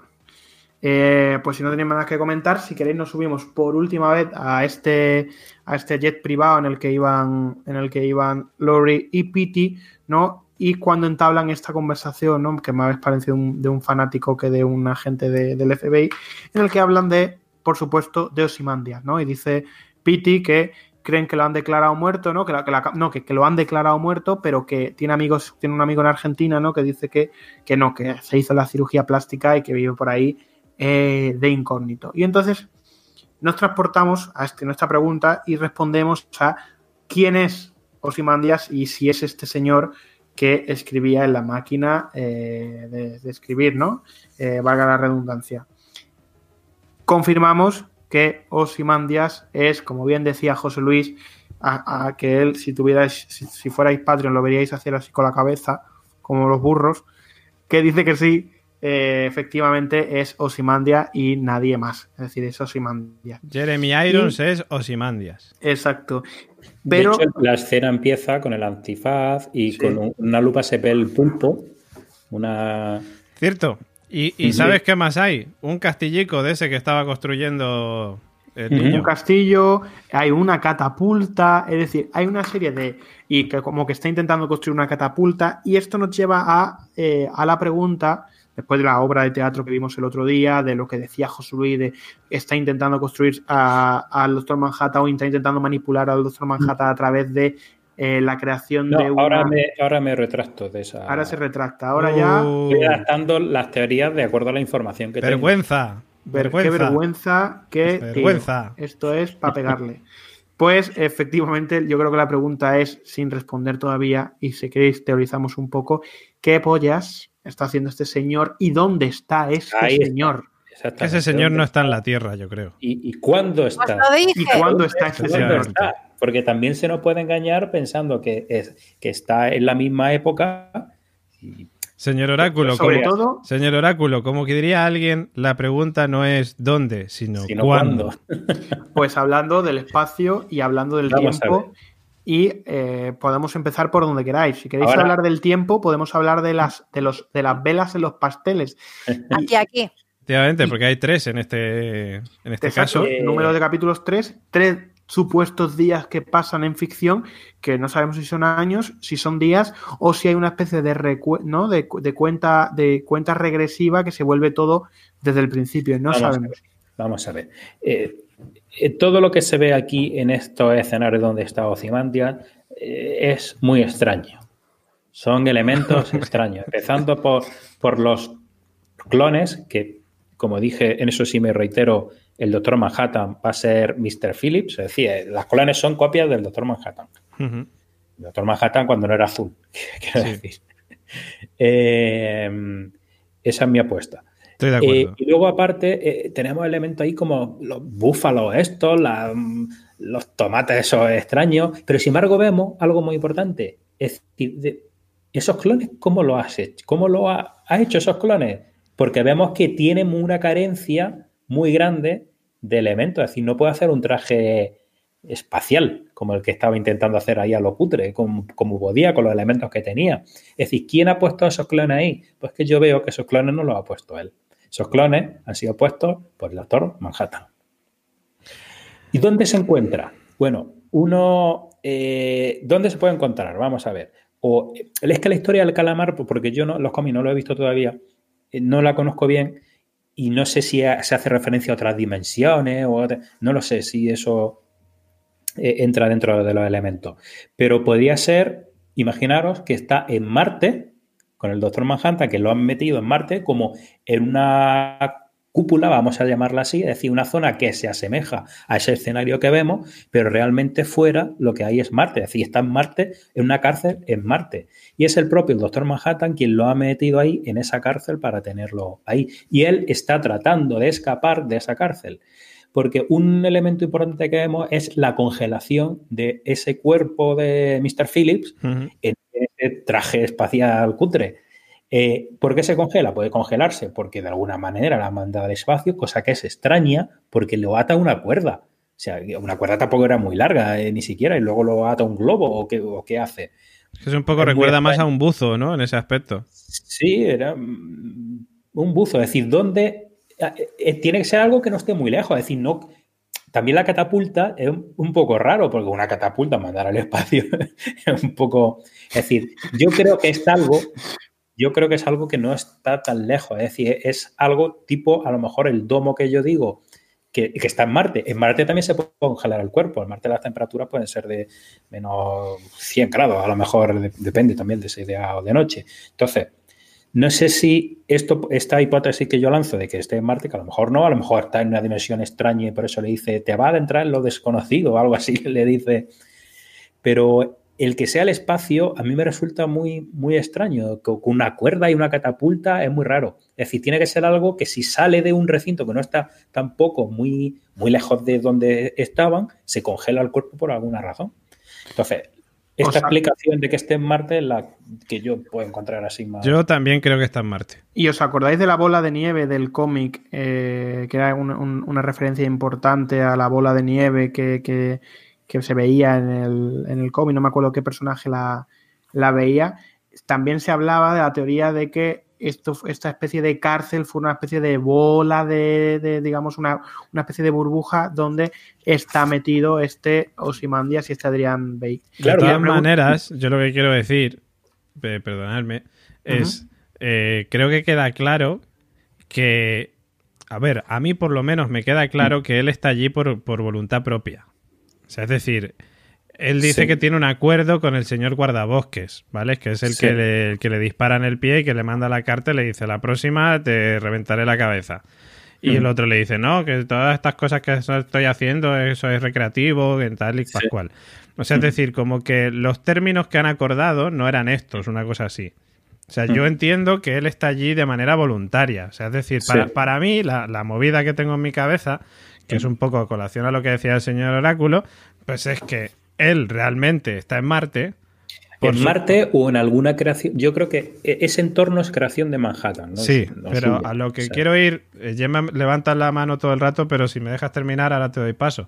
Eh, pero a lo que voy es, eh, yo creo que él, junto al doctor Manhattan, eh, tiene planeado esto, o sea, es decir, en los términos que él ha acordado son términos que él ha acordado con el doctor Manhattan, para que él esté en esta especie de cárcel o lo que sea, ¿no? Lo- Sí, o como, se, ser, o sí, como sí. se pueda definir aquello. Entonces, eh, a mí me encajaría, o sea, es decir, me molaría mucho, evidentemente, que estuviera en otra época, pero me parece que va a ir más relacionado con el tema de Marte o algún tipo de planeta. Marte, claro, o algún planeta raro. Porque Yo recuerdo la película de que el doctor Manhattan decía, bueno, ahora a lo mejor creó vida o Eso es, algún tipo de planeta donde Doctor Manhattan pues puede haber en creado fin, algo, pero yo, yo lo que sí tengo claro es que lo que vemos ahí, el conjunto de ese entorno, de esos clones que se ven, esas cosas extrañas de búfalo ahí, de tomate en un árbol, A- son, Además, crea- son creaciones del Doctor Manhattan y no de... además encajaría muy bien, eh, encajaría muy bien, y ahora le paso a Gemma, eh, encajaría muy bien con la fechoría que hizo Osimandias con lo del calamar y las 3 millones de personas que murieron y no sé cuánto, pues que pues sea, digamos, un castigo que se haya auto, autoimpuesto gracias al Doctor Manhattan. sí. Gemma, ¿qué querías contarnos? Hace un buen rato preguntabais si se había hablado de distintos viajes en, eh, temporales, espaciales. Eh, en uno de los documentos, no sé si en la Peteipedia o, o en información de, Before Watchmen y demás, se, se comenta que el miedo a la tecnología que comentábamos que se comunican con buscas y todo el rollo, viene, fue un medio, un un miedo social a la tecnología surgido en los años 90 después de la aparición del calamar gigante y la gente de- decía que debido a los experimentos interdimensionales. Ahí dejo esta muletilla. Y por otro lado, me fijo en una, en una frase que ha dicho Lori en este episodio, cuando, que son frases del doctor, es una cita al doctor Manhattan, cuando habla de un cuerpo vivo o un cuerpo muerto, tienen el mismo número de partículas. Dice, estructuralmente no hay mm, una diferencia muy discernible. La vida y la muerte eh, son ah, incuantificablemente abstractas. ¿Debe esto preocuparme? Entonces, eh, ¿realmente tenemos certeza de que este señor Osimandias que hemos visto esté vivo o muerto? O sea, de- damos por hecho que nos están mintiendo y que Osimandias sigue vivo. Y porque lo hemos visto en un mundo random. Pero ¿quién no nos dice que es un pensamiento, un flashback, un algo o simplemente un juego de imaginación del Doctor Manhattan o de algún personaje o de, de alguien que no conocemos todavía o de alguna historia que desconocemos? Quiero decir, mm, pues me imagino qué pasaría si. Yo creo que está en el Yo eso lo veo purgatorio, ya liar demasiado. está en el purgatorio Pero, Pa- esperando juntarse modos, con acordaros de la conversación que tuvieron en- con el kiosquero el otro día. En el capítulo 2 se hablaba de un viaje, ¿no? Que había, había, había- habían abierto, ¿no? Una, una puerta a otra dimensión, no sé qué. Hablaba el, con, el, con el, el kiosquero y no decía, yo no tengo ni idea de, de esa mierda. ¿No? Decía que no tenía ni idea, que, el, que no tal. De todos modos, revisando lo que hay en lo que hay en, en la habitación de, de este Osimandian, ¿no? Es un todo aparte, ¿no? De que te, te lleva, como bien dice José Luis, a otra época. Tanto la ropa como el mobiliario, como no te, te, te lleva a otra época, no es algo actual, ¿no? Jugando con el, con el tiempo. Hay un, hay un globo terráqueo eh, sin nada, es decir, un globo terráqueo sin absolutamente nada. Hay elementos, pues esto de una, un, digamos, una especie de bola, ¿no? De, de, de nieve o un de tal, donde hay metido una, una planta. Yo, sinceramente, aunque antes os he dicho que soy muy rápido, el castillo este del Doctor Manhattan, yo tampoco sé si es eso exactamente lo mismo, la misma estructura con la que jugaba Toffer o es otra cosa, porque no, no flota ni nada, simplemente es una estructura de metal eh, que no llevan ni siquiera las mismas dimensiones, por lo tanto me arriesgaría a pensar que no es lo mismo. Es, Eh, es muy parecido, ¿eh? yo hice captura y Mm, es muy sí. parecido. un pin del eh, Betis hay, una, ¿eh? hay una jaula también para, para, un, tal- para un pájaro o algo así, hay, Sí. hay planos, hay una, hay una, catap- una un- digamos, una man- maqueta de una catapulta, o lo que parece ser una, una maqueta de una catapulta, y lo que hay es, bueno, pues él está pintando luego una especie de, de digamos, de, pues eso, de su, del mapa, no de mapa, Los sino planos, esquema, los pla- boceto de claro. eso es, del exoesqueleto o del, o del traje, Del ¿no? traje. que luego va a llevar este, este, este señor. Entonces, ahí está la pregunta. Yo creo que nos irán respondiendo conforme avancen los, los capítulos y que esto tendrá que ser pues algo fundamental. Esto aparte del, del, tiemp- del espacio, os hablo y os hago la pregunta del tiempo. ¿Qué diablos significan las velas? Años, días, eh, capítulos de Watchmen. ¿Qué, qué, qué cojones es esto? Yo dije años en el anterior mm, episodio, creo. Dije que eran años. Yo creo que si son años, eh, no tardará mucho en, en conseguir eh, su propósito antes de que, de que se llene aquello de, de velas. Pero de- claro, pero ¿por qué uno? Es decir, si son años, ¿por Ya, claro, es que yo también. un- el, el primer año es el primero? Claro, es que yo, yo, yo también. Yo también A mí dudo. la sensación- no me da la sensación de que No me da la sensación de que pase un año, sinceramente, en ficción, ¿eh? tan rápido que- tampoco. A mí tampoco me da la sensación de que sean años. Es que no, No, lo no. en sé. ficción al menos no son años. En, en ficción no lo son. A ver si son Porque meses. no, no, no hay, es decir, no, no, no hay un elipsis, no hay un fundido a negro, no hay nada. Es decir, lleva la ropa casi idéntica, es decir, la misma piel, todo, lo- todo igual. Entonces, si son años, ¿Y si fueran meses, poco. qué pasaría? yo es que yo creo que va algo más, más allá de, de años y de meses y de tal. Yo creo que es. No sé qué es. ¿Intentos? Puede ser. Puede ser. Puede ser muchas cosas. Puede ser muchas cosas. Hmm. Ver, No lo sé. No, no encuentro yo elementos para poder ahora mismo.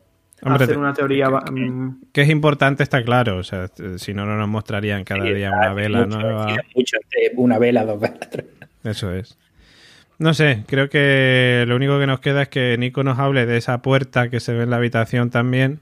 En el minuto, yo estoy viendo ahora la tiza que coge los Simandia en el, en el minuto 3. Hay, por cierto, una máquina de coser, es decir, hay como muchas cosas. Bueno, y, y- y- y su traje también. Que, que vemos a, a Ozymandias con su traje original, no, no el de la peli. Eh, y dice, por cierto, que se va a cazar. Esta noche me iré a cazar o algo así, dice, ¿no? ¿A cazar qué? Él co- a a Hombre, eso, eso que utiliza para hacer el traje eran pieles de. ¿De qué era? ¿Era de los búfalos estos? De, yo, No, era- eran, eran, eran como como vacas o. Es como piel de. Sí, de. de, de- pues está aquí. Sale colgado, sale colgado Sí, sí. cuando. Y luego, pues el mismo con el, con el tarro este abre un tal y le coloca. Es decir, todo lo que ha hecho eh, es, es cogiendo cosas de este, de este castillo. Hmm. Por eso te digo, no lo ha hecho nunca, lo, lo empieza a hacer ahora. Eh, esta cuenta de 1, 2, 3 es porque algo ha empezado y tiene. eh, hay como un cuanto de días o no, o 300, y no sé, o 10, 15, 20, as- antes de que la, cuenta vuelva a empezar y, y el y este Ozymandias olvide todo. Es que esto es jodido. Es decir, ahora podemos aquí teorizar, pero no tenemos la suficiente información como para armar una, una teoría plausible. Todavía, todavía. A- a mí- Yo- a- Perdón, no, no, sigue. no, yo iba a decir que a mí, me- a mí me mosquea el tema de que se va a cazar, se va a cazar con el traje. O sea, es decir, me, me hace dudar de que si él no se hubiera puesto el traje y dice me voy a cazar, entiendo que va a volver a intentar cargarse a un búfalo de estos para llevárselo. Y va por la noche para que no le vean y tal. Pero ¿por qué se pone el traje? Es decir, ¿qué tiene ese traje para que él salga a cazar? A lo mejor es que no, no va a cazar búfalos, sino que va a cazar otra cosa. Un resfriado, por ejemplo. Gemma, ya, habla, cuéntanos. Está silenciada. Perdón. Ahora sí. Era mímica. Yo insisto en que son los años y, y lo digo porque eh, está previsto que Watchmen tenga nueve episodios. Eh, en 2007 fue la última vez que vieron vivo a este señor y se tuvieron noticias en 2008. Si a 2008 le sumas nueve velas, mm, podrían acercarse a un tiempo más... ¡Ya, toma por culo! No, no, no, no, no. Me refiero, me refiero que en el último episodio tendría sentido que se acercara a una época más cercana a la que están ahora. O sea, es decir, te refieres a que eh, dices que en 2008 es cuando se le dio por muerto, ¿no? Ujú. O sea, Sí, las últimas noticias que se tuvieron de él fueron en 2008, 2007-2008. claro, pero te llevaría esto a 2016. Claro, ¿qué pasó entonces? A lo mejor volvió. 2016, eh, la noche Una blanca. odisea, una odisea en el espacio. La, la Sí, noche- correcto, la Noche Blanca es 2016. ¿Fue, la- ¿Fue en 2016 la noche blanca? 2015-2016 y tendría sentido la cuenta si partieras de 2007 o 2008. No, por eso me refiero. Si Claro que tendría sentido o relacionaría, digamos, un poco a Osimandias con el séptimo de caballería y con la Noche Blanca. Pues, Mm, Yo ahí lo dejo. ¿por qué no? Podría ser. Yo lo, lo único que querría preguntar, otra vez para que me lo aclaréis, es, eh, ya que hemos hablado, Gemma, antes, ¿qué es esa bandera pirata que hay clavada? Es decir, ¿está accediendo a unos terrenos que no son suyos? ¿Quién es este... ¿Quién es este señor, este guardabosques? pero ¿Es un este- clon también? Pero está clavada no en cualquier cosa. En una hoz típica de la representación de la muerte. Bueno, o en la hoz y el martillo de, de la Unión Soviética. Lo que quieras ver. Eh, pues no me había fijado yo en el detalle de la hoz. No me había fijado para nada, ¿eh? Y los bisontes, ¿no? Que es como un animal un poco... Un poco especial, ¿no? Que Mm. no son, no son vacas ni... Sí, pero, Ni y- palos. pero esos, esos bichos están en Inglaterra, hay bichos de esos en Inglaterra. Y es que da la sensación de que es un, es un entorno inglés, ¿no? Sí, bueno, y aparte, pues bueno, el señorío, el castillo, es todo muy... muy- Por cierto. El paralelismo entre ese, ese caballo blanco, ¿no? Al que le llama bucéfalo, ¿no? Que es el nombre del caballo de Carlos Magnus, ¿no? Si no me, si mal no me equivoco. Y este caballo negro, ¿no? De, en el que va subido este guardabosque, que por cierto lleva una, un antifaz muy parecido al del, al del llanero solitario, ¿no? Como le decía Hmm. la broma Laurie Blake a Jim Pitty, Sí. ¿no? Y que parece eh, llevarnos, ¿no? De alguna manera al universo eh, vigilantes e encapuchados. Ya está, Nico, lo tengo. ¿Qué? El blanco, el negro, él quiere salir de ahí. ¿Esto no te recuerda a cierta serie? Hombre, pues claro. Sí, sí, no, no, tal cual. ¿eh? El del- de hecho, el hay agua. Si te das cuenta, hay agua al- alrededor o, o hay un momento en el que se ve agua. Eh, es una isla, está en una isla, no lo sabemos. El guardabosque Jacob. Pues oye, no te digo yo que no, ¿eh? Eh, Que tenga algo que ver por ahí la- el asunto. Eh, pues po- podría ser, eh, podría, podría tener que ver, o sea, la verdad que sí, ¿por qué no? O sea, bueno, a ver, lo que está claro es que él está en un sitio y que él quiere salir. Eso yo creo mejor, que... a lo mejor creemos que Ozymandias va a hacer algo malo, pero lo que intenta es salir de allí para salvar al mundo. Es decir, cuidado, esto ya nos estamos aventurando aquí. Sí, sí, no, aquí nos nosotros estamos haciendo una paja mental maravillosa, pero, pero ¿por qué no? O sea, es decir, aquí el paralelismo yo lo veo, lo veo muy claro. Con, con Eh, hay un guardián y alguien que quiere salir. Efectivamente, o sea, el paralelismo con, con Lost es clarísimo. Y claro, lo que pasa es que evidentemente entiendo que será diferente, ¿no? O sea, es decir, no creo, bueno, a ver si lo relacionamos luego también con lo del séptimo de caballería y tal, sí que estaríamos metiendo aquí que Osimandias quiere salir de ahí y liar la parda. Pero Es más, eh, eh, buscando y rebuscando de esto noticia al minuto en directo, eh, nos vuelven a llevar a Lady Trio de nuevo, porque el chico este, Pity, en algún momento dice que en 2012 fue cuando Industrias Trio eh, compraron e Industrias Bait. Si a 2012, efecti- o sea, no, eh, si le sumas 9, salen mm, tampoco. Pero Da igual. No. Pero eh, en internet dicen que, claro, que es clave que, cuando conozcamos que tiene que salir por narices, igual que decíamos la niña, la relación que puede tener con, esta señora, que Lady Trio nos dará la clave de cuánto tiempo ha pasado, porque claro, si efectivamente se compró la empresa eh, en 2012, eh, nos puede dar una sensación del tiempo que lleva él eh, en este castillo. Hmm. No sé, yo lo que comentaba antes de, de Osimandias, tengo mis dudas porque básicamente Osimandias tampoco nos lo han mostrado como un personaje, o sea, es decir, Osimandias es el villano entre comillas.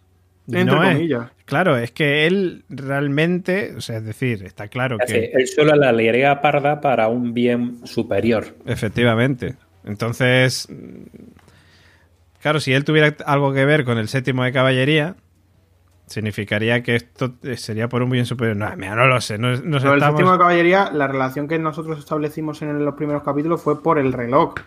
Pero Mm. yo lo que sí creo, y ya con esto yo por mi parte termino, que Mm. es eh, lo que bien dice Gemma, no sé si exactamente lo de los años, me parece un poco pillado por los pelos, pero sí es cierto que teniendo en cuenta el universo de Damon Lindelof, sí creo que aquí, teniendo en cuenta la ropa, tal, no sé, no sé cuánto, probablemente Damon Lindelof esté jugando con si estamos viendo un flashback, un flash forward, un flash sideways o un tal. Es decir, sí entendemos que este, esta bola de nieve en el capítulo, ¿no? Que siempre son los flashback, flash forward de, de Adrian Bate, sí que están emplazados de manera temporal en algún sitio eh, que no. Que, no sabemos exactamente bien. Pero probablemente estará jugando con los tiempos. Pues yo quería comentar que os voy a decir una tontería, ¿vale? Porque esto no tiene ningún... Bueno, en fin, vamos, que no, no, nos va a decir nada, pero tengo los títulos de los nombres de los siguientes capítulos. O sea, los... no me lo digas, ¿eh? No me lo digas. Los, los títulos de los siguientes capítulos, ¿no? No, si, no, no, yo no quiero saberlo. Si no dice nada. Eso es spoiler. El, eh, bueno, te voy a decir el del siguiente. Que eso no es el spoiler. del siguiente puedes. El del siguiente dice: no If you don't like my story, write your own. ¿Puedes repetir? Qué bien leído. ¿Eh? ¿Habéis visto? If you don't like mi historia, léelo bien, léelo bien. Rite your creo, Si no te gusta mi historia, escribe la tuya, ¿no? Efectivamente. Eso, ¿Y quién ha escrito por ahora historias? El señor Osimandias. Exactamente. Bueno, o el primer búho nocturno. Que escribió Correcto, el libro de que- los. Escribió el Y libro el de los segundo, mon- bio- y el segundo búho nocturno escribía mucho sobre, sobre aves, es decir, sobre el, el búho para él era súper importante. Escribían un- Claro, eh, puede, puede estar relacionado también, es decir, que sea, mm, o sea, que uno de, de estos héroes, Ay, ay, calla, que leí un spoiler. Su historia fue una y ahora la nieta, por ejemplo, del hombre de la silla de ruedas, pues que, que cree la suya si no le gusta. La que Claro, eso es, de que a lo mejor está disconforme con lo que, que sea un, un, reescribir eh, figurado, más bien. Mm. Si no queréis saber nada de lo que va a pasar, no entréis en IMBD y veáis los capítulos porque, a ver, es una gilipollez como una casa, ¿vale? Pero en la sinopsis te cuentan cosas. Entonces, claro, dentro de esa sinopsis he visto una cosa. Bueno, sabes, Mal, que, voy a mal, entrar, mal, sabes mal. que voy a entrar ahora mismo, ¿no? Sí, tú sí, señora Curo, porque No, tú hombre, eres no inmune. entréis, cabrones, que vaya- jugáis con ventaja entonces. Yo, no, a ver, es una tontería, ¿eh? No, no, tampoco es nada del otro mundo. Eh, Unai, nuestro amigo Unai, nuestro Patreon, que nos está viendo aquí y escuchando en directo, dice, yo creo que dice, refiriéndose a Osimandias, que va a cazar porque se va a cargar al cuidador de búfalos o el que está al otro lado del límite, donde pone que no puede pasar, que es donde están los búfalos. Pero vamos, que dice que la parte de Osimandias le fascina un montón, que está chulísimo, que guapísimo. Pues sí, pues la verdad que la parte de Osimandias nos tiene a todos en vilo también, como todo. Pero bueno, os habéis dado cuenta también que el señor Oráculo ha hablado de esta serie paralela que hay dentro de Watchmen, que es la de Osimandias.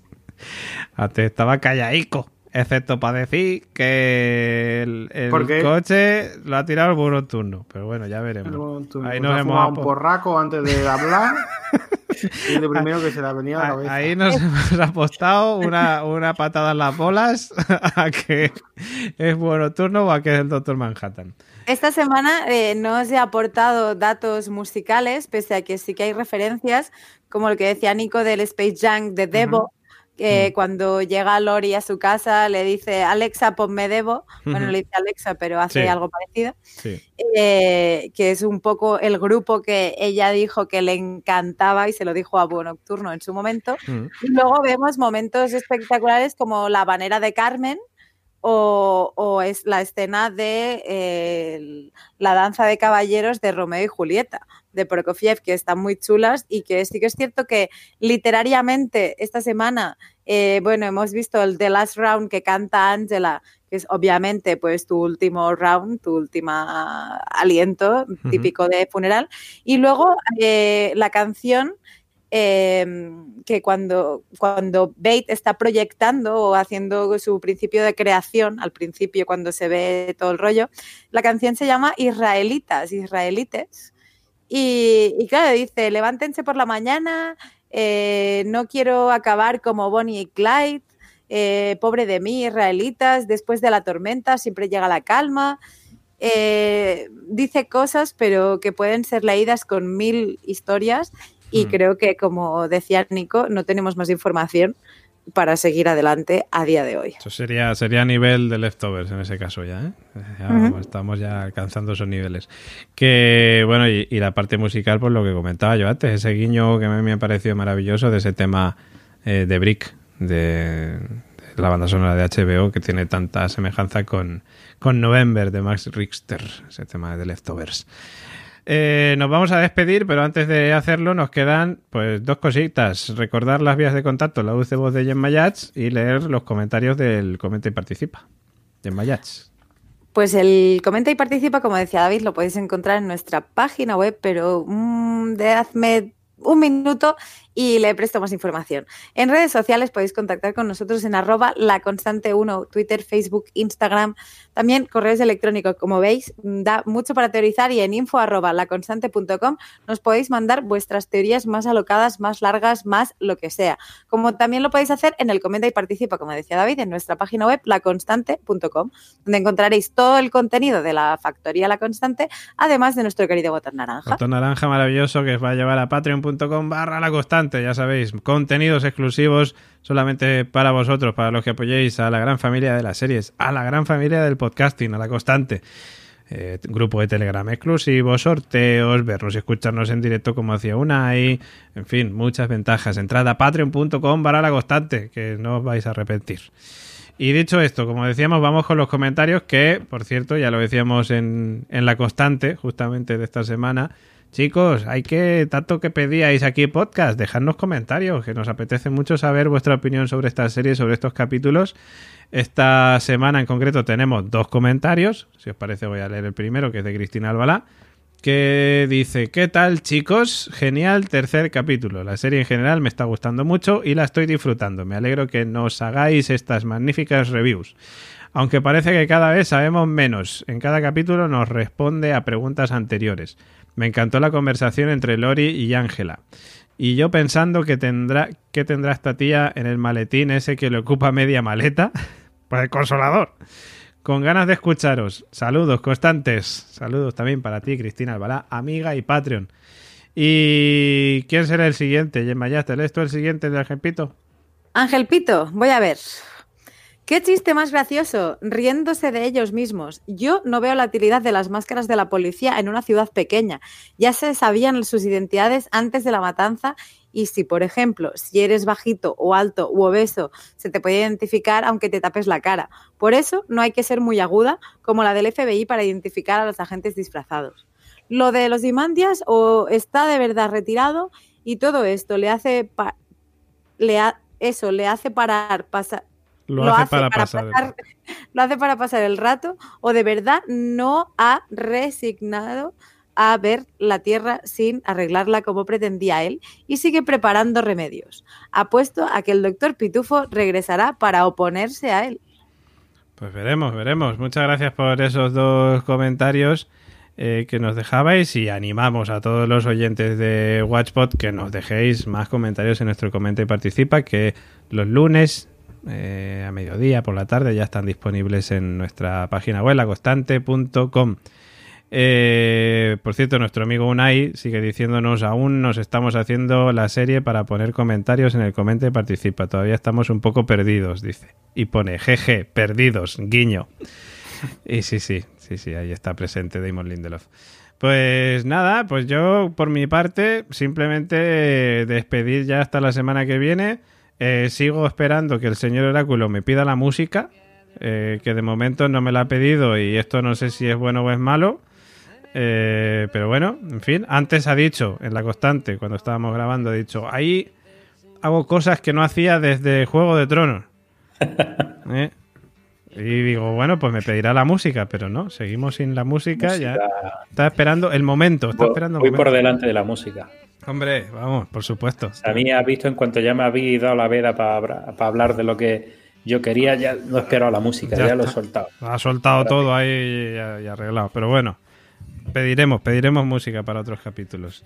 Pues ya que estamos con el señor Oráculo, nos despedimos hasta la semana que viene, caballero. Pues la semana que viene más. Yo no he visto ningún spoiler eh, en IMDB. Bueno, ahora luego lo comentamos fuera, de- fuera del podcast. Madre mía, de mi vida y de mi corazón, que me da un infarto. Bueno, nos despedimos de Seraculo hasta la semana que viene. Chao, chao. También nos despedimos de nuestra querida Gemma Yats hasta la semana que viene. Hasta la semana que viene. Y también nos despedimos de nuestro gurú, de nuestro guía espiritual, de nuestro Nico Frasquet. eh, eh, que te ha olvidado decir antes, Nico, que en la habitación había un pin de Herbeti y de que repente había en el, en el minuto 7 con 40, Aria entra por la puerta y se y pone ya está, pero no pasa nada, pero lo vamos a comentar pasar minutos aquí de podcast. que nos pagan los minutos. Nos pagan por hora. Por hora. pues sí, sí, Que no, nada, bueno. Pues un placer. Que me, enca- me encanta comentar Wa- Watchmen con vosotros. Y, y nada, que espero que a la gente que nos oiga, los siete u ocho, que les- también le que también les guste. Efectivamente, que esperamos que también os guste. Eh, la verdad que nosotros lo hemos cogido con muchas ganas. Lo hemos cogido con un montón de ganas y estamos ya pues prácticamente alcanzando niveles de The Leftovers. Y esto, bueno, pues esto significa que nos está gustando mucho esta serie eh, que eh, pues posiblemente esté entre los cinco mejores de este año. Bueno, ya sabéis que en la constante hacemos todas las noches viejas un top con el top Qué ganas 5 tengo, personal ¿eh? De cada uno, pues ya, ya llegarán esas fechas. Ya Y queda nos vamos a emborrachar. Hombre, por supuesto. Vamos a hacer en casa de David borracho como Cuba. Efectivamente, hablando así, además tocó la atención talugo ahí para imitar a Nico Frasqué. Cagándonos en el piano de David. Ahí está, en el piano, en la gramola. En fin, pues nada, lo que decía Nico, nos escuchamos la semana que viene. Adiós. Chao, chao. Y también se despide que nos habla David Mulé, que espera que lo hayáis pasado bien, que hayáis apuntado con papel y boli prácticamente teorías de las que hemos comentado, que nos comentéis, por favor, también eh, cuáles son las vuestras, qué os está pareciendo esta serie, que participéis en el comenta y participa, y que, por supuesto, le deis likes a estos podcasts, que os suscribáis y lo compartáis con vuestros amigos, que eso nos ayudará un montón. Nos escuchamos la semana que viene aquí en Watchpot. Hasta la semana que viene, chao, chao.